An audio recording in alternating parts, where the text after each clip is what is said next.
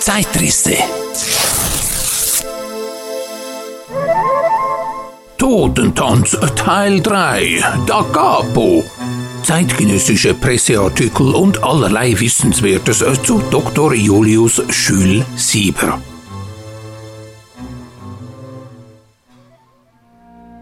Dr. Julius Sieber, eine biografische Skizze von Anna Stauffacher, circa 1908, gefunden in Robert Webers Jahrbuch der illustrierten Monatsschrift Helvetia, Band 32 1909. Es war an einem Konzertabend. Süße, weiche Geigentöne durchfluteten den Saal. Ave Maria, so groß und rein habe ich es nie spielen gehört. Es war wie wenn eine gepeinigte Seele erlöst würde und in majestätischen Tönen von ihrer Sehnsucht und deren Erfüllung sänge und ich schaute auf dem Podium die schlichte Gestalt dessen, der so ergreifend spielte. Ein blasses, vornehmes Antlitz mit unendlich wehmütigen Zügen lag auf dem mattgoldenen Holze der Geige. Ein Märtyrerantlitz in unbeweglicher Starrheit.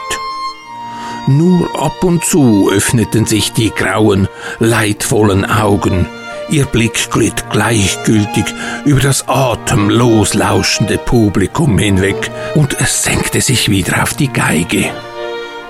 Und leise erklang es Ave Maria. Frenetischer Beifall ertönte.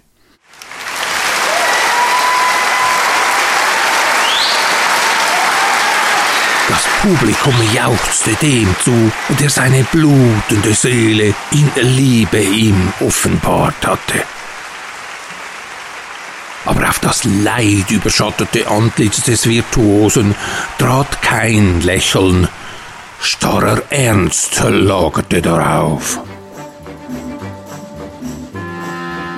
Dr. Julius Sieber hat, wie Raoul de la Haute schreibt, denselben Lebenslauf, wie ihn viele bedeutende Musiker haben.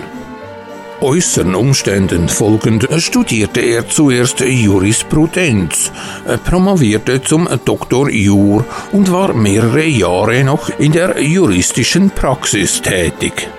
Aber dann wandte er sich ganz der Musik zu, äh, schon sein erster Violinlehrer Franz Josef Kimmler an der Musikschule zu Würzburg äh, sagte, er gehöre ganz äh, der Musik und wenn er auftrete, solle er nur Paganini spielen. Und in der Tat, äh, nachdem er mit 13 Jahren schon in einem Konzert der Königlichen Musikschule Würzburg das Violinkonzert von Spohr H-Moll mit Orchesterbegleitung gespielt hatte, waren es vorwiegend die technisch gewagtesten Probleme auf der Violine, die ihn reizten. So studierte er mehrere Jahre unter Leitung der hervorragendsten Violinisten und begann auch nach theoretischem Unterricht bei Cyril Kistler und dem genialen Haberl in Regensburg seine ersten Violinkompositionen zu veröffentlichen. Chanson d'Ukraine, slawische Melancholie, Verlag Bössenecker Regensburg der Gesang der Nachtigall, spanische Rhapsodie und der seitdem viel gehörte, teils wegen seiner exorbitanten technischen Schwierigkeiten, teils wegen seines bizarren fantastischen Charakters, viel berufene Hexentanz, Verlag Essmann Würzburg, folgten rasch aufeinander. Neben seinen juristischen Studien, neben Studien und Konzertreisen war es dann vorzüglich die literarische Neigung, die in Dr. Julius Sieber erwachte und nach Betätigung drängte. Es war eine zufällige Anregung seines Freundes F.R. Rieden in Bonn, die ihn veranlasste, einen Novellenstoff zu bearbeiten. Es war dies der Totentanz, später in sein Buch Novellen, die ein Spielmann schrieb, aufgenommen, Verlag Internationales Konzertbüro, Susenbergstraße, Zürich. Dann veröffentlichte er rasch nacheinander die geistreichsten, blendendsten Plaudereien und Novellen, die in die hervorragendsten Blätter aufgenommen wurden und berechtigtes Aufsehen erregten. Handschrift des Plato, äh, das jüngste Gericht, die Teufelsmesse des Marschalls Gilles de la Valre, Ochlos, äh, Prinz Friedrich, äh, der Sommerkönig. Und so weiter und so weiter. Folgten rasch aufeinander. Ferner erschienen Aufsätze musiktheoretischen und philosophischen Inhaltes, Essays über den Dichter Prinz Emil Fürst zu Oettingen-Spielberg, Solas Lourdes und über Martin Greif als Dramatiker in der deutschen Romanzeitung. Einen förmlichen Triumph feierten die Novellen, die ein Spielmann schrieb, die unsagbar fein aufgefasste, psychologisch großartige Dichtungen sind. Die Geschichte von der armen Häuslerin ist von packender Tragik. Aus der Unterwelt, äh, Frau Venus, sind ihr ebenbürtig an psychologischer Tiefe und Feinheit. Als geradezu hervorragend aber muss ich die Novellen Totentanz und Tantalus Seelen bezeichnen, welch letztere von den hervorragendsten Blättern, besonders aber von den Münchener neuesten Nachrichten, eine schöne Würdigung erfahren haben, indem dort am Schlusse einer prächtigen Rezension über den genialen Musiker und Menschen Dr. Sieber geschrieben wurde, das Bruchstück Tantalus Seelen aus Novellen, die ein Spielmann schrieb, das der Feder Dr. Siebers entstammte, ist eine großartige Konzeption. Die verehrten Zeitrisse-Hörer werden das Bruchstück, das wirklich meisterlich geschrieben ist, im Archiv des Zeitrisse-Podcasts finden. Dann verdient von den Schriften des genialen Schriftstellers und Musikers noch eine Broschüre genannt zu werden. Hexentanz und andere Novellen. Das ist auch Poesie. Blutrote, schreckliche, ergreifend schöne Poesie, die das Herz des Lesers mitbeben macht. Ich habe noch keinen Schriftsteller gekannt, dessen Werke in solch psychologischer, verblüffender Übereinstimmung mit seinem ganzen innerlichen Wesen stände, wie bei Dr. Sieber. Seine Poesie ist leidvoll, dunkel verhaltene Pein glüht wie Flammen daraus hervor. Und wieder ist seine Poesie wie eine weiße Madonna, die düster über einem feuersprühenden Berge sitzt und doch von den Flammen nicht versenkt wird. Nein, je wütender unten die Qualen und Gräuel toben, je flammenroter der Schlund ist, desto blendender, reiner wird ihr weißes Gewand, desto segnender ihre Gebärde aber der leidvolle Ernst weicht nicht aus ihren Zügen, nur hier und da, wenn die Flammen matter aus dem brausenden Abgrund emporzucken, streut sie kühle, weiße Rosen. Das ist die Poesie Julius Siebers und ich wünschte, dass die leidtrunkenen Augen des Virtuosen und Dichters nur einmal noch das lachende Blau des Himmels erfassen und sich seine Seele an des Lebens wunderbarer Schönheit und Güte erfreuen möchte. Denn das Leben ist gütig, ungütig haben es nur die Menschen gemacht.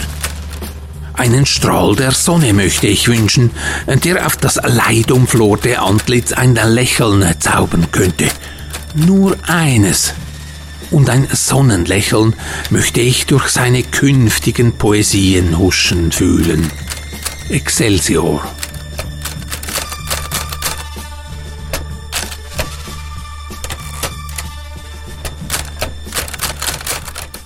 Der Virtuose.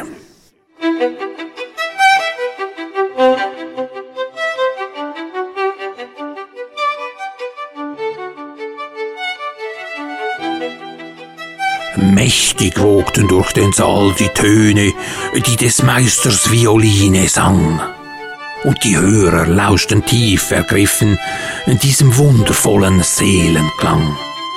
Diesem Klange, der die Abgrundtiefen grenzenlosen Leides offenbart und dann silbern durch die Stille schwebend, märchengleich verzittert, zag und zart. Auf das goldig-braune Holz der Geige neigte sich ein blasses Angesicht, mit erhaben ruhevollen Zügen, ob der Schmerz aus jeder Falte spricht. Und als donnernder Applaus ertönte, hob sein Haupt der Virtuose nicht. Nur sekundenlang sah er mit dunkeln, leidensschweren Augen in den Saal und wie Lavagluten, jähe Flammen, die aus grauenhaften Tiefen stammen, brach es grell aus seines Blickes Qual. Anna Stauffacher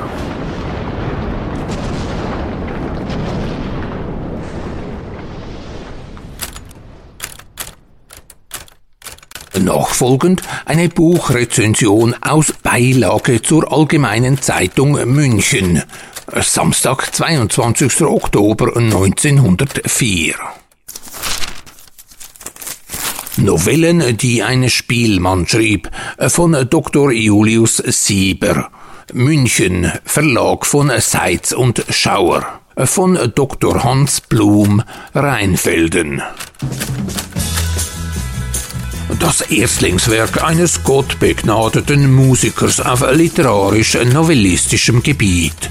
Und auch hier verrät Dr. Julius Sieber außerordentliches Talent echte dichterische Begeisterung und äh, Gestaltungskraft, äh, sowohl bezüglich der äh, zahlreichen in ihrem Wesen und Tun stets grundverschiedenen Personen, die er uns vorführt, als bezüglich der wechselvollen Landschaftsbilder und Schauplätze, auf denen seine Novellen spielen und die er selbst auf seinen Wanderfahrten sich eingeprägt und mit wirklich malerischer Treue und Kunst wiedergegeben hat.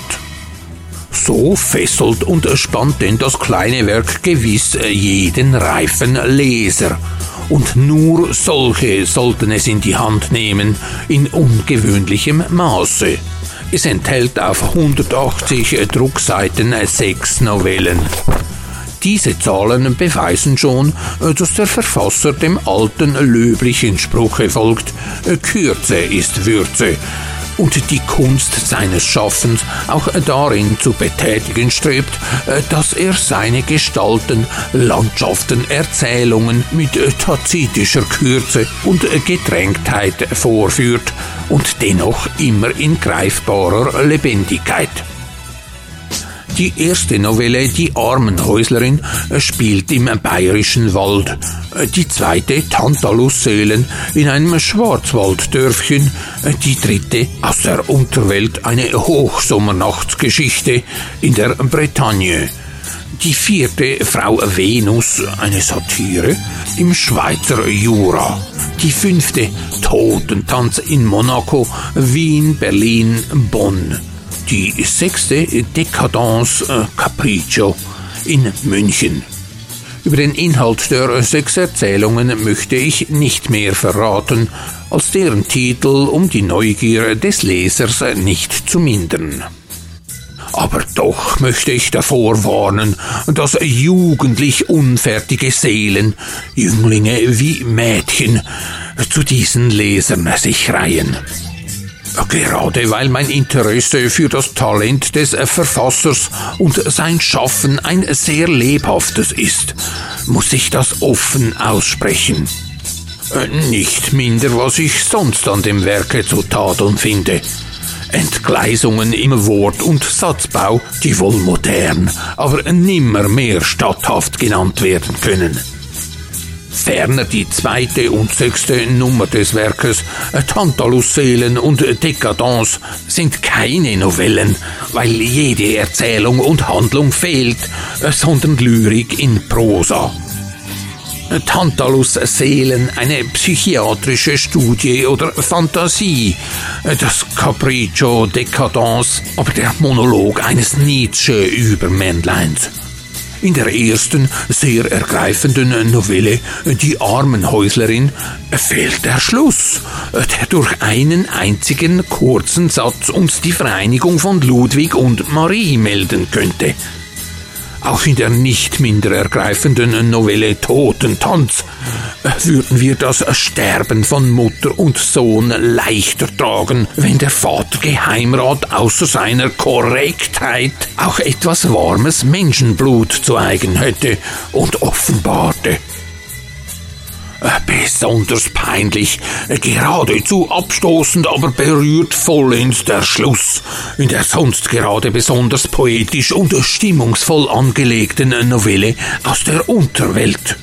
Auch psychologisch ist es geradezu undenkbar, dass die keusche Heldin sich aus Rache so tief erniedrigt und die Widerlegung, äh, Seite 86, äh, der im Voraus erwarteten Einwände gegen diese Herabwürdigung der Heldin ist durchaus unzutreffend und ungenügend möge der Verfasser diese wohlgemeinten Ausstellungen äh, bei den weiteren Auflagen seines Werkes berücksichtigen und recht bald ein neues schaffen, das nur anerkennend beurteilt werden kann. Eine Passage aus Okkultistische Rundschau, Monatsschrift, Organ des Deutschen Spiritualistenbundes, Nummer 4, April 1913. Der Traumgeiger Jules Sieber in Chemnitz von Wilhelm Wege. In ein geradezu atemloses Schweigen hüllte sich der dicht besetzte große Lindensaal, als dann Dr. Sieber dies traumwandelnde okkulte Musikphänomen bei etwas gedämpfter Saalbeleuchtung ohne jede weitere Vorbereitung seinen Bogen ansetzte und mit einer verblüffenden Sicherheit und bewundernswerter, meisterhafter Geschicklichkeit und schier unglaublicher Virtuosität seinem vierseitigen Instrument die wundervollsten und ergreifendsten Töne zu entlocken begann. Töne, wie sie nur aus den verborgensten Tiefen einer gottbegnadeten Künstlerseele hervorquellen können. Ein Traumgeiger. Dr. Sieber ist ohne Frage ein okkultistisches Phänomen die erstaunliche Ruhe und Sicherheit, mit der er die Schwierigkeiten eines Paganini-Konzertes oder eines seiner eigenen Stücke überwindet, gehört zweifellos in das Reich des Wunderbaren. Diese Hetzjagd von Flagoletteffekten, von Pizzicatos mit allen Fingern der linken Hand, von Doppeltrillen, von drei- und vierstimmigen Akkorden in rasender Folge grenzte, wenn es dabei auch nicht ohne einige Tontrübungen und unvermeidliche schrille Töne abging, ans Unglaubliche.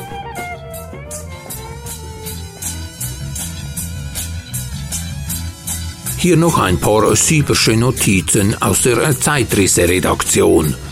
Der 1871 in Würzburg geborene Julius Jules Sieber brachte es als Musiker zu einigem Ansehen.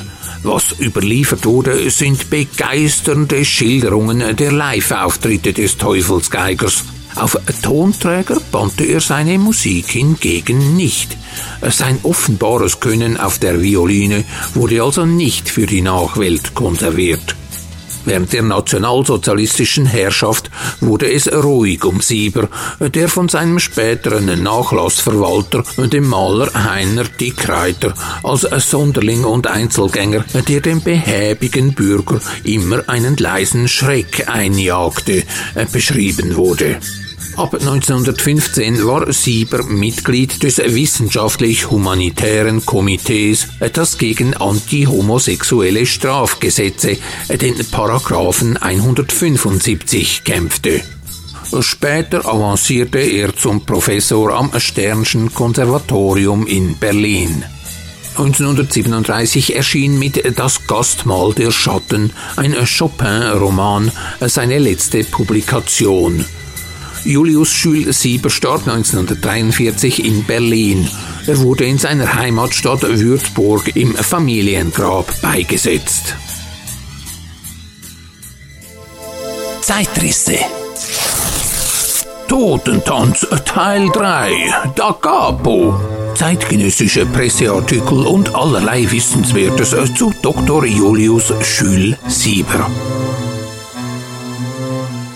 Wer den Totentanz bis hierhin durchgehalten hat, darf sich selber belohnen. Und zwar mit einem leckeren Dampfkaffee aus dem Hause des Erfinders Raffaelius Alva Großer. Besuchen Sie also die mobile Dampfkaffeestation von Kaffee Raffi. Tourplan siehe www.kaffee-raffi.ch. Kaffee mit Doppel-F und Raffi mit PH. Meine sehr verehrten Damen und Herren, der feine Dampfkaffee gibt's nur beim Kaffee Raffi. Mit Dampfdruck zum Genuss. Und wer sich beim Podcastmacher Don Guelle für die Arbeit, die im Zeitrisse-Podcast steckt, erkenntlich zeigen möchte, der benutze bitte die Spendenfunktion auf www.zeitrisse.ch. Herzlichen Dank.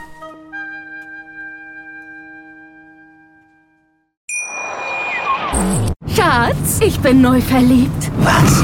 Da drüben. Das ist er. Aber das ist ein Auto. Ja, eben. Mit ihm habe ich alles richtig gemacht. Wunschauto einfach kaufen, verkaufen oder leasen. Bei Autoscout24. Alles richtig gemacht.